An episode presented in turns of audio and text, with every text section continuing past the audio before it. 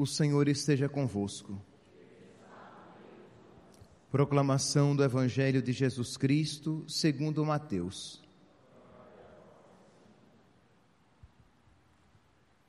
Naquele tempo, disse Jesus aos seus discípulos: Vós ouvistes o que foi dito: Amarás o teu próximo e odiarás o teu inimigo. Eu, porém, vos digo: Amai os vossos inimigos e rezai por aqueles que vos perseguem. Assim vos tornareis filhos do vosso Pai que está nos céus, porque ele faz nascer o sol sobre os maus e bons, e faz cair a chuva sobre justos e injustos. Porque se amais somente aqueles que vos amam, que recompensa tereis? Os cobradores de impostos não fazem a mesma coisa? E se saudais somente os vossos irmãos, que fazeis de extraordinário? Os pagãos não fazem a mesma coisa? Portanto, sede perfeitos, como o vosso Pai Celeste é perfeito. Palavra da salvação. Caríssimos irmãos e irmãs, a liturgia de hoje nos apresenta esse confronto entre a primeira leitura, em que Acabe, este rei ímpio, é apresentado. Nós estamos aqui nessa continuação em que Acabe tinha mandado, por meio de Jezabel, sua esposa, tinha mandado matar Nabote. Né? O contexto, vocês ouviram a leitura de ontem.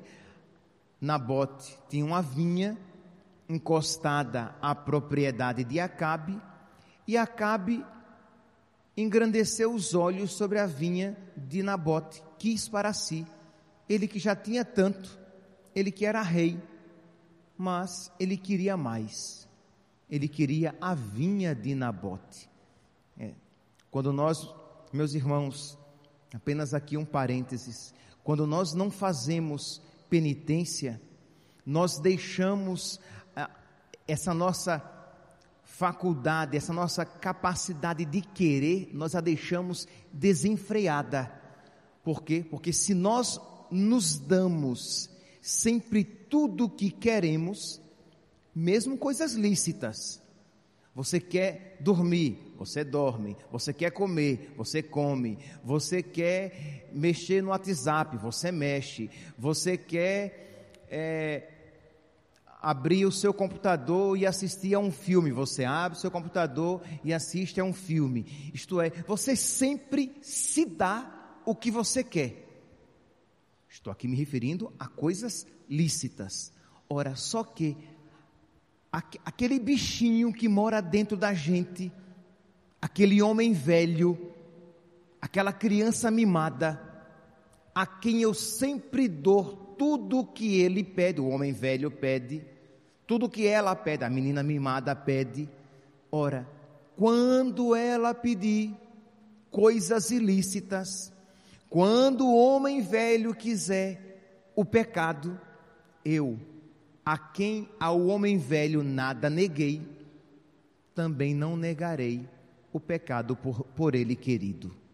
Então a penitência é importante que quando nós livremente nos contrariamos nas coisas lícitas, nós sempre, fortalecidos pela graça de Deus, nós fortaleceremos a nossa vontade para que ela tenha a força necessária para dizer não ao pecado quando desejado. Mas se eu nunca me contrario, quando vier, quando eu desejar coisas ilícitas, eu também não me contrariarei. Isto é, eu também vou querer com todas as forças da minha alma, até mesmo aquilo que é pecado que eu sei que desagrada a Deus. Então aqui acabe, que parece uma criança, ele viu a vinha, ele gostou, ele quis, e ficou triste, com a cara virada para a parede, quando a vinha ele não alcançou. Eu quero. Quer dizer, é um imaturo. Mas, meus irmãos, não olhemos para Acabe como se ele fosse uma realidade tão distante de nós. um Acabe, bem velho e bem mau, mora no coração de cada um de nós. E nós precisamos detê-lo por meio da oração, sim, e da penitência. Pois bem, então Acabe quis a vinha de Nabote, Nabote disse que não venderia e que não trocaria, porque a vinha ele tinha recebido de herança dos seus pais. Acabe comentou isso com a sua esposa Jezabel, que mandou matar Nabote e chegou para ele e disse: Muito bem, pode ir lá tomar posse da vinha, porque Nabote está morto. E Acabe prontamente se levantou e foi sem nenhuma dor de consciência, porque o que ele queria era satisfazer a sua vontade. Quando ele estava lá, na vinha de Nabote, diz aqui a primeira leitura de hoje, que Elias é enviado por Deus, Elias se encontra com ele e diz: Tu matas e ainda roubas, tu és, lad... tu és assassino e também ladrão mandaste matar Nabote e ainda roubas a vinha dele? E aqui nós vemos esta a maldade desse homem, mas repito, meus santos, só será a, é, a instrução devida se nós percebermos que este pecado de Acabe mora em nós. Não simplesmente com muita facilidade olhemos para Cabe e digamos: nossa, que pecado horroroso, nossa, que pecado terrível, como se ele, infelizmente, não habitasse no nosso coração também. Isto é, nós somos desregrados, nós somos capazes de matar, matar a graça, no mínimo, matar a graça de Deus em nós para alcançar aquilo que desregradamente desejamos. Isto é, nós somos imaturos e colocamos a perder tudo e qualquer coisa quando nós queremos porque queremos algo. Pois bem, então é a partir desse contexto do homem mau, do homem marcado pelo pecado, que nós lançamos o nosso olhar para o evangelho de hoje em que Jesus diz: Vós ouvistes o que foi dito, amarás o teu próximo e odiarás o teu inimigo. Eu, porém, vos digo: amai os vossos inimigos e rezai por aqueles que vos perseguem. Aqui, meus irmãos, nosso Senhor, ele apresenta todo o diferencial da fé cristã. Isto é, se por um lado nós reconhecemos que o, o homem traz dentro de si o pecado e a maldade, porque todos nós fomos marcados pelo pecado, nós somos concebidos no pecado, como diz o Salmo 50, que nós ouvimos como resposta à palavra de Deus, isto é, no pecado nós fomos concebidos.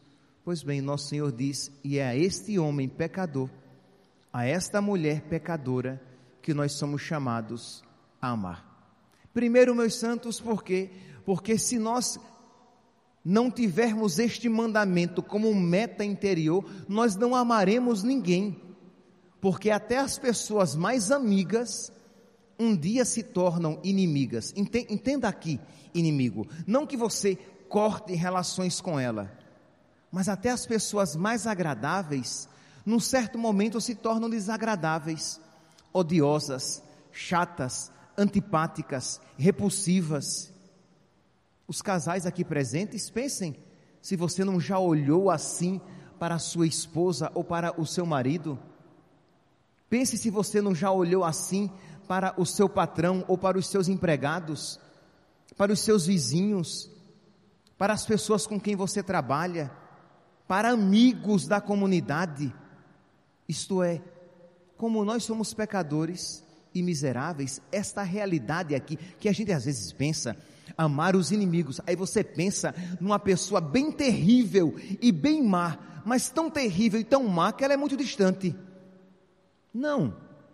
É claro, também, sem sombra de dúvidas. a uma pessoa que tenha lhe feito muito mal, você é chamado a amar esta pessoa. Mas esta pessoa inimiga, no mais das vezes, são as pessoas que com você convivem. Se aqui houvesse seminaristas, eu falaria, é o seu irmão de comunidade. Como aqui há muitos casais, eu digo, são os seus familiares, são as pessoas com quem você convive. Porque, porque amor é decisão. Se o amor for apenas instinto, isso é, eu amo aqueles a quem, por quem eu me sinto inclinado a amar, eu amo aqueles de quem eu gosto. Isso é muito carnal e instintivo simplesmente, e isso até os pagãos fazem. Mas quando eu amo as pessoas que me irritam, quando eu faço bem às pessoas que não me ajudam, quando eu faço o bem às pessoas que me fazem o mal, aí sim eu me torno semelhante a Jesus, porque eu estou vivendo este mandamento de nosso Senhor. Mas por quê? eu me torno semelhante a Jesus? Porque, meus irmãos, Jesus está falando dele.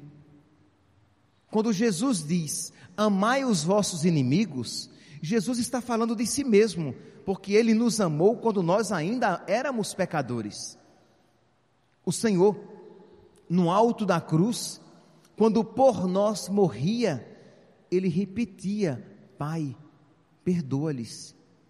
A nós que zombávamos dele na cruz, a nós que por causa dos nossos pecados o havíamos flagelado, a nós que lhe pesamos nos ombros na cruz carregada, porque não nos esqueçamos, Jesus morreu por causa dos nossos pecados. E quando eu digo por causa dos nossos pecados, eu digo pelos pecados de cada um, porque se só um houvesse pecado, só por um Jesus tudo aquilo suportaria.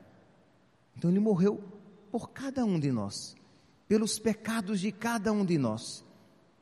Nós, odiosos, pecadores, ingratos, preguiçosos, pouco dóceis à voz do Espírito na nossa consciência, por nós ele morreu e continua a nos perdoar e a nos amar. Ou vocês acham que nós, depois de batizados, nos tornamos agradáveis a Deus. Sim, se tivéssemos perseverado na graça, sim. Mas olhe para você. Veja quantos pecados. E se você, meu santinho, minha santinha, meu santinho, minha santinha, é apenas pela graça sacramental ou pelo carinho que eu tenho a vocês, né? Que eu poderia dizer, e você, pecadores, miseráveis, desgraçados, olhando para mim também, tá? Olhe para o seu coração e veja quantas misérias, quanta ingratidão, quanta pouca cooperação com a graça de Deus. E nosso Senhor continua generosamente se dando a nós e nos amando. Conte nos dedos, que dedos você não terá para isso Conte nos dedos quantas vezes você já se confessou depois do seu batismo. Eu vou terminar a missa e você não terá terminado de contar. Nosso Senhor, em cada confissão, Ele tem se derramado em perdão e amado você. Ora, peça a Deus essa, esse reconhecimento. Você não precisa receber o dom das lágrimas, quem dera que recebêssemos o dom das lágrimas e chorássemos os nossos pecados e tivéssemos uma contrição perfeita, mas apenas iluminado pela fé, você já se sabe perdoado e quantas vezes perdoado, você já se sabe amado e quantas vezes amado, você já se sabe desgraçado e quão desgraçado, pelos seus pecados, pelas, pelos seus apegos, pelas mágoas e ressentimentos alimentados no seu coração, pelos desejos desregrados que passam pela sua alma e todos os outros pecados que você já cometeu e se sente inclinado a cometer. E você vê com que misericórdia Deus tem amado você. Com que bondade, com quanta paciência Deus tem suportado você. Ah, padre, quer dizer então que Deus me suporta? Sim, Deus suporta você porque ama. Porque o, o, amor, ele não pode ser simplesmente um ato instintivo, mas é, é também um ato da vontade. Deus disse que nos amaria, e Deus é fiel, mesmo se lhe formos infiéis. Não é assim que diz São Paulo lá na carta a Timóteo? Se lhe somos infiéis, ele permanece fiel, porque ele não pode negar-se a si mesmo. Ora, quando nós vemos então tanto amor de Deus assim, que Deus me ama dessa maneira, que Deus me ama odioso como, como sou, que Deus me quer repulsivo como eu sou, duas atitudes devem brotar do nosso coração. Primeiro, eu quero amar a Deus de volta. Eu quero ser melhor, porque Ele me ama de verdade. Eu quero ser santo. Eu quero lutar contra os meus pecados. Porque não é justo que Deus me ame tanto assim e eu faça e eu faça pouco caso do seu amor na minha vida. Por isso, sede perfeitos, como o vosso Pai celeste é perfeito. Então você suplique, você deve suplicar a Deus a graça e pedir a nosso Senhor o dom da correspondência ao amor. Me ajuda, Senhor, a eu te amar de volta, sendo melhor, sendo santo, procurando, Senhor, me esforçando a cada dia a me tornar cada vez mais semelhante a Ti. Então é a primeira atitude. A segunda atitude é o que? Ora, quando você recebe um presente de alguém, quando você recebe um favor de alguém, qual é geralmente a sua atitude? Se você for uma pessoa grata, você fica procurando uma ocasião, não para pagar, mas para demonstrar o seu carinho também. Então você fica procurando uma ocasião para fazer algo semelhante por aquela pessoa. Ora, quando é que nós iremos amar a Deus como nosso inimigo? Nunca. Porque Deus nunca é nosso inimigo. Mas eu posso amar a Deus como meu inimigo no meu irmão. Ora, se quando eu faço bem a um irmão é a Jesus que eu faço, quando eu amo o irmão inimigo, isto é, aquele irmão repulsivo, aquele irmão que me faz o mal, aquele irmão que me detrata, que me calunia, quando eu faço o bem ao meu irmão que é mal, é a Deus que eu estou fazendo, de modo que, de alguma maneira, eu estou retribuindo a Deus o amor que dele tenho recebido. Ele me ama, eu sendo inimigo de Deus, e eu o amo no meu irmão que se comporta como inimigo meu. Perdoai-nos as nossas ofensas, assim como nós perdoamos a quem nos tem ofendido. Meus irmãos, este mandamento é o distintivo cristão mas não tenhamos dúvidas de que nós, por nós mesmos e pela nossa boa vontade, nós não conseguiremos viver esse mandamento. Então precisamos, com humildade, suplicar a Deus. Nós, por nós mesmos, nós não mudaremos a nossa vida e não nos tornaremos perfeitos, sede perfeitos como vosso Pai Celeste é perfeito. E é por isso que nós precisamos suplicar a Deus: Senhor, concede-me a graça de, de ser melhor. Concede-me a graça de ir modificando a minha vida. Concede-me a graça de ser santo. Concede-me a graça de tender à perfeição. Primeiro pedido. Que isso se, se, ref, se reflita na sua vida de oração.